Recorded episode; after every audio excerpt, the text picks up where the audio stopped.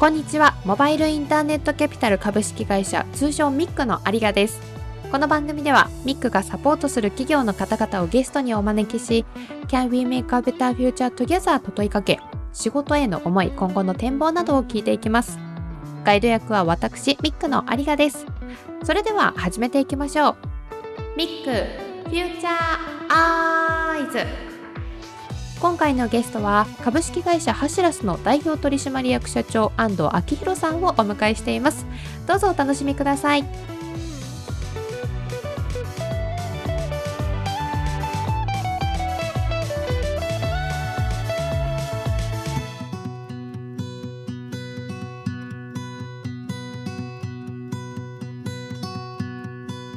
安藤さんどうぞよろしくお願いいたします。よろしくお願いします。ハシラスの安藤です。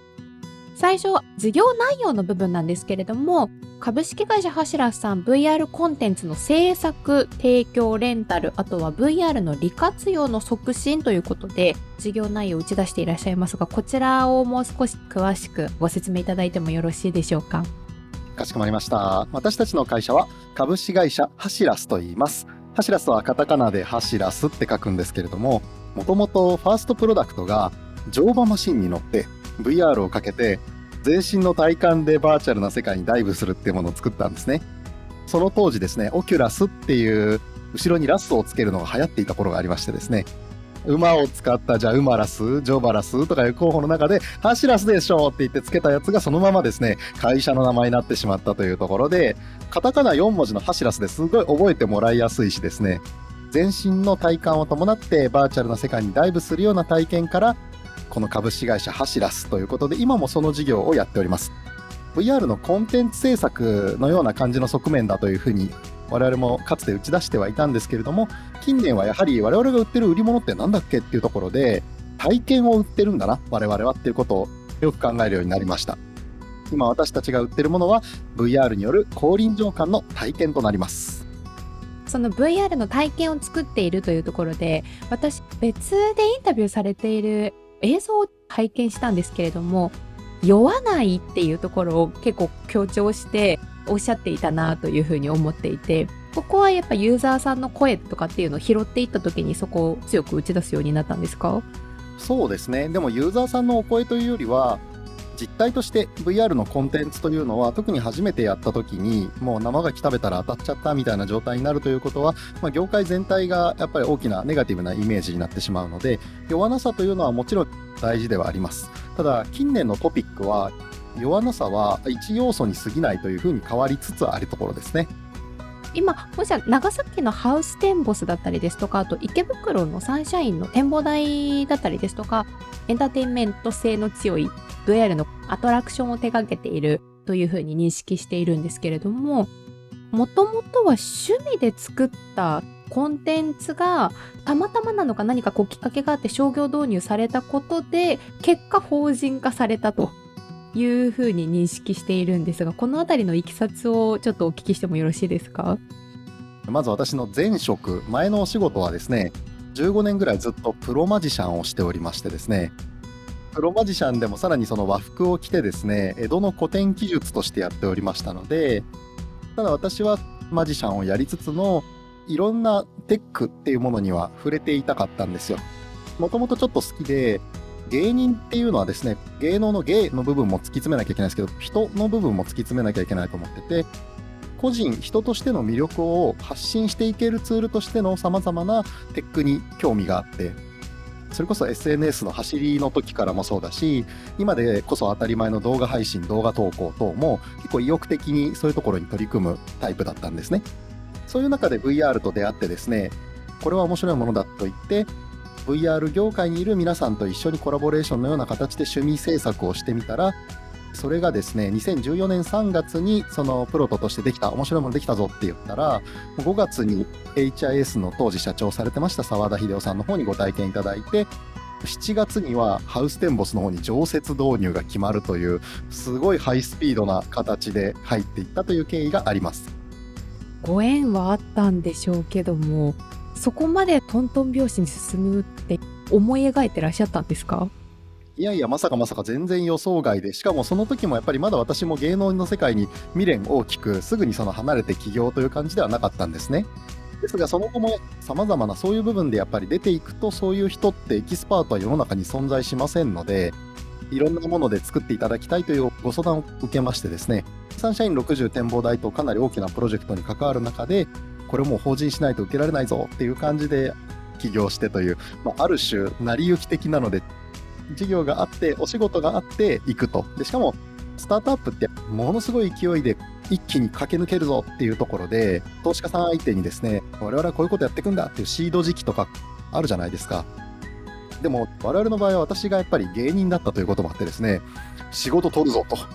顧客が欲しいものを形にすることに喜びを覚えててですね、今我々はポートフォリオ的にある種これを自慢としてすら出していたものとしては、この6年ぐらいで59種類ぐらいの多種多様ないろんなコンテンツを出してですね、筐体数も135筐体ぐらいを出して、で、施設数も23以上の施設にあちこち入れていくみたいな、そんな感じのトライをしてた会社ではありますね。お客様を楽しませたいだったりですとか、喜ばせたい、驚かせたいっていうところが根底にあるのかなと思うんですけど、この江戸の古典記述師だったりですとか、プロマジシャンっていうところになったのはもともとはどういう原体験があったんですか？手品自体は出会いは小学2年生ぐらいの頃で本などを通じてだったので特定の例えばテレビタレントとかに引っ張られてっていうタイプではなかったです。でそれの時には手遊び程度の手品をやっていたところから本格化したのは大学のサークル活動からですねそこで舞台に立つところからプロになっていったというところなので割と面白いと思って興味でそこにはまってやっていくうちにそっちに行っちゃったみたいなパターンが多々あるなという感じではありますね。趣味として終わらせずに結果突き詰めてプロとしてされているっていうのがそこがすごいなと思ってもう一個江戸の古典記述師これはいつ頃の出会いになってくるんですか？あいやいや一緒です一緒です。私は学生の時には洋服で手品をしてましたけれどももう弟子入りしてすぐに和服のタイプになったので。弟子入りをしてまで芸人としてやっていたところでそこが芸人ではなくても起業してこっちで法人としてやっていこうっていうふうに決断ができたのは何でだったんですか？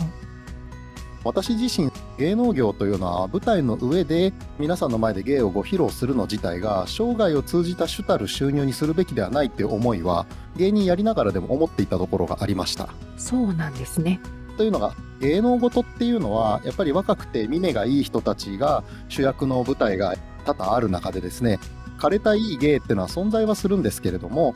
そっち方向は余力としてですね自身が舞台が好きだという気持ちで立つのはいいと思うんですけれども収益構造自体は病気しただけでも交通事故に遭っただけでも終わっちゃうみたいなそういうところはあまり正しくないなというふうには思っていたのでちゃんと自分自身の中でキャリアを積みながらも芸能の中で実演のみ一辺倒ではない形って何かないだろうかっていうのは根底としては思いがあったんですね。そういう意味ではある種不純な芸人でもあったわけですけれどもでもこちらにぐっと舵を切った一番の理由はチームワークでしたね。私は座構えというほどに大きな芸人集団にはなっていなかったため師匠を含めた数名の中で一緒にやる機会はあったんですがやっぱり会社というのを始めて社員同士との間でチームワークで物を動いて作っていくっていう魅力に見せられてしまったというところが強いですね。やってみたら楽しかったんですかね思う以上に。楽しかったですね大学時代にデジタルにハマったのと同じように会社組織としてチームで物を作るのに当たるそういうことに本気になってしまった自分一人ではコードすらも書けなかったりハードウェアの基盤をハンド付けしたりも怪しいところなのにできる人で集まって作るぞって言ったら出来上がったものたるややっぱり本当に感激感動のものが作れちゃうのでで世の中にこれを出してって体験してくれる人の表情が見られるっていうのはもう最高の体験でしたね。芸人さんの時にもお客様の表情は見えていたとは思うんですけれどもまたそれと同じような体験っていうのが今の授業を通しても喜びが得られたんですね。そうですね。人の目を騙して楽しませるプロフェッショナルであるっていうのをまあよく言っているんですけれども人々の生活の中で驚き心がこう踊るような体験ってありますでしょ？でこれの対極は何かっていうと飽きなんですよね。飽きてしまうということなんです人はさまざまなよく知っている基地の刺激と見たことのない未知の刺激っていうものがあって未知の刺激にあった時に心が踊るような体験ができるわけでしてそういうものがその手品というのを通じてやることが好きでしたがテックにおける手品というかですねそういうところには今も熱心に取り組んでいるという感じですね。ご自身が誰よりも楽しんで授業をされてらっしゃるんだろうなっていうのが伝わってくるなと思うんですけれども直近でご自身がドキドキワクワクした出来事とかって何かありました？江戸東京博物館に子供と行ったんですけれどもさまざまなジオラマですとかもろもろっていうのはその XR 化することによって体験価値自体は高められるだろうなというのは思いながらもそうは言ってもこのボリュームをやっぱり作って眼前にリアルで置かれてるっていうこと自体には価値高いなというかいや現実の強さっていう部分はバーチャルなものを深く知ると強く感じるというところはありますね。この辺りはディズニーのいわゆるロボティクス系のものとかでも見てやっぱり感動することがあってちゃんとキャラクターをそこに権限させるっていうことに心血を注いでしかも自分の視界領域内に占めるもののほとんどが現実な中そこの中にいる非現実がその連続的になってるとかそういうものなんかを見るとやっぱりおおってこう感激するようなところっていうのはありますね。視点が違いますよねあそういう風にジオラマ一つとっても見るんだなと没入感を演出するために匂いだったりですとか風だったりですとか今自分が現実とはまた違う場で体験しているように作り出していく仮想現実というかディズニーがやってるようなイマジネーションを作り出していく過程と似ているんじゃないかなっていうふうに思って。日常生活とちょっと切り離したワクワクした世界を夢を見せることができるというかそれって普段からいろんな技術だったりですとかやっぱり知識っていうのがないと難しいかなとは思うんですけれどもそういう一人一人のエキスパートっていうのはどういうふうに採用されてらっしゃるんですか？うちの場合は採用に関してこれまで苦労してないというのは言い過ぎでしてその苦労はしてるんですけれども理由がございまして我々ってサービスを作って皆さんに体験していただくよりも何よりロケーションに入れて施設型 VR でやっているとそれ自体を見てもらう機会に恵まれていたため実際にそこにタッチできる人ってやっぱり多いわけですよね。なので、そういうところで実際に見ていただいて、これを一緒にやりたいんだっていうので、我々があなたに仲間になってほしいんだっていう、VR の中の顔の見知った中でお声かけをしていく範囲の中では、容易にジョインしていただくことは結構できたという経緯があって、その後にハシラスというのがロケーションベース施設型の中では知られている状態の中で増員していったペースの時まではそんなに苦労しておらず。でその後会社が曲がり角というかですねそんなペースでやっていくと経営的に良くないということになってしまった時にそれ以後はかなり抑制的に人を募集することをあまりしなくなってしまったという部分もあったので今って急拡大ペースではないちょっと小康状態に走らすは今あります。これから今まで通りじゃない方向などにも踏み出していく中でこの事業にはまるものというのを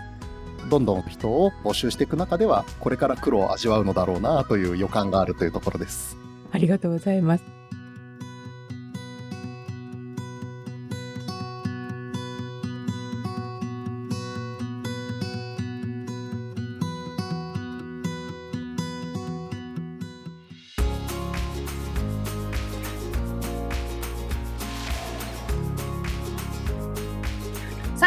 ここからは弊社キャピタリストの元木とともに毎回一つのキーワードについて掘り下げる元木アイズ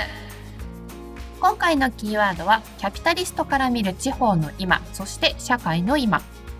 ニュース一つをきっかけにキャピタリストは世の中をどう見ているのかどう捉えて未来を予測しているのかその独自の視点について話しました。別のベンチャーキャピタルの最近のなんか投資先とかを見ていてあそこ行ったかとかっていうふうにこう印象に残った業界とかありますか？やっぱりそれは予想の範疇というか予想の範囲内に収まっているとは思います。ただやっぱりそこ行くのかみたいな視点でいくと、例えば仮想通貨周りの投資とかっていう風になっていくと、いや、それは行くんだみたいな、そういうのは見えたりしますね。やってるやってないはちょっと他の VC がどうしてるかってわかんないですけど、危険な領域っていうのは当然あるので。まだ不確かで想像が難しいというか。反対にここは硬いだろうっていうそういう市場とか分野ってあるんですか？業界的にまあまあ今そこは投資時だよねというかそこはね、いけるかどうか明確にこう断言できない領域に僕ら投資をしてるので、もにょもにょしたいみたいな。キャピタリストの元木さんに今の世の中ってこうどう見えてるのかなと思って。例えば今朝も大阪がすごい感染者がまた増えてるっていうニュースを見て単純に私は大阪行くのは控えとこうぐらいにしか思ってないんですけど投資に関わる方々からするとなんかもっと違う視点があったりするのかなとかって思いながら。こういう社会課題がたくさん顕在化しちゃったっていう状況の中なのでこの課題をどう解決していくのかっていうのを真面目に考えるスタートアップさんも出てくるでしょうと。で、そういうところにしっかり目を向けて投資をしていこうっていうところはありますね。ワクチン開発とかですかね。ワクチン開発に限らずですね、いろんな社会課題あるじゃないですか。意思決定プロセスだったり、何かをしようとしたときにすぐ進まないみたいな問題は日本にもあるじゃないですか。でそういう中でスタートアップって必ず出てくると思うので、そういうところに目を向けたいし、僕らは今この瞬間はすごくウィズコロナ禍でワクチンどうするのとか、いろんな問題ありますけど、ポストコロナの見据えて何するんだっけっていうのはもう議論としてはスタートしているので、あまりそのウィズコロナに引っ張られることなく、ポストコロナをどう見るのみたいなところは今、僕ら見始めてますね。変わるもの変わらないもの必ずあるので、そこを見極めていくっていう作業をこれから一個ずつやっていくっていう感じじゃないかなと思ってます。一ユーザーとしては、それこそあの遠隔でのコミュニケーションツールがどんどん新しいのが入ってきていて、スケジュール調整の新しいアプリだったりとか、 Zoom 以外のツールがまたなんかどんどん増えてきたりとか、で、それが相手先によって使ってるツールが全部違ったりするから、ちょこちょこいろんなものを使っている状態では。逆にまた課題が生まれるわけですよね。たくさんツールを使ってどうしようみたいな話は絶対出てくるから、ポストコロナに来て何が起こってくるのかとかね。ただ言えるのは、世の中は進んではいるので、ツールもより良くなっているし、追加割が早い環境にはなっているので、そこはしっかり見極めていくっていうのは、ベンチャーキャピタルとしてちゃんと読んどかなきゃいけないなっていうのは思いますね。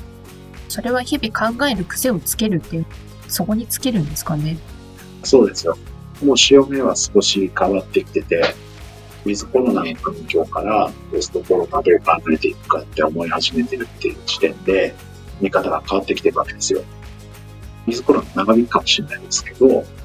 ポストコロナに据えていくっていうのは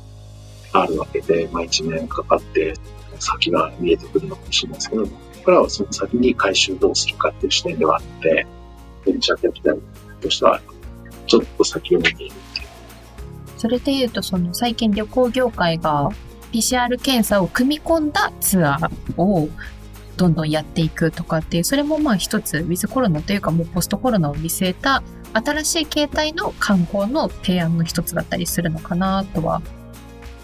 僕らはその辺の動向を見てきたし、いろいろ気づかせてほしいなと思ってますね。そこをいかにまあ早く動いて新しい形っていうのを提案できるかどうかっていうのがスタートアップ企業として勝負どころなんですかね。いや、そうですね。それは僕らよりスタートアップの先に気づくので、そこは僕らも常に学びたいなと思ってますね。僕らが提案できるわけではないので、僕らはサポートしてるだけなので、それをしっかり見極めていきたいなと思っているんですね。それだけに新しいものが出てきたらどんどん発信してこっち側がキャッチできるような発信力っていうのもまたスタートアップ企業には必要なんだろうなって思うとまたちょっと広報の話なんかもしてみたいなと思うんですがどうやって理解してもらうかとかっていうのはよりスタートアップが努力しなきゃいけないことになってくるわけですこういう課題があって、それを僕らは解決をするベンチャースタートアップだっていうのが明確に言えれば言えるほど分かりやすくなってくるし、そういうことで世界を変えていきたいんだっていうのはもっと訴えていかなきゃいけなくて、投資家もやっぱりその社会課題に対する取り組みっていうのは、大きな注目を持って見ているので、特にこのコロナになってからそれを顕著になっていってると思ってるので、そういう取り組みができるスタートアップを僕らはやっぱ応援していきたい。ありがとうございます。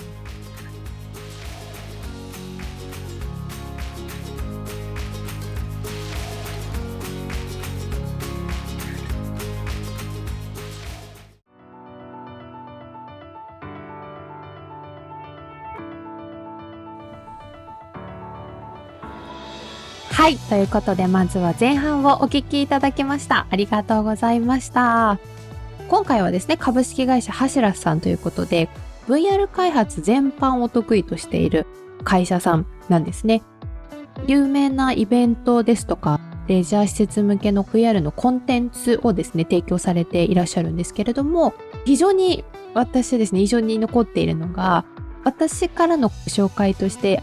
コンテンツを提供していますっていう風なお伝えをした時に安野さんの方からもともと最初はそういう風に打ち出していたんだけれどもコンテンツをただ提供するだけではなくて体験を提供している会社だという風に認識するようになりましたとおっしゃっていたんですね。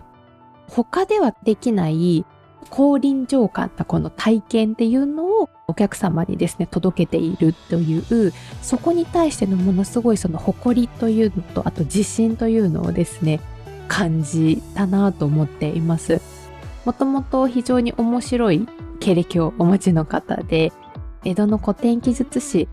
昔テレビでよく年始でやっていた隠し芸大会で私見た覚えがあるんですけれども両手に扇を持っていて右から左へこう水が動いていくような芸見たことある方もいらっしゃるんじゃないかなと思うんですがもともとそのマジックっていうところに非常に興味を持ってマジックをされていた安藤さんが VR の今はプロデューサーとして法人を率いていらっしゃるということでそこの経歴だけたどるとですねまた印象が違うんですけれどもお話を聞いていく中で小学生の頃から人をワクワクさせたいとか驚かせたいという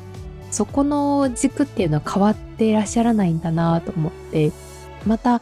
ただ趣味としてやってますではなくてそれをきちんとその稼げるものとして消化させて法人化をしていってで普段からやっぱりものすごく考えていらっしゃるんだなとどういうふうに人に伝えていこうとかどういうふうに人々にその自分たちの強みだったりですとか事業内容とか目指している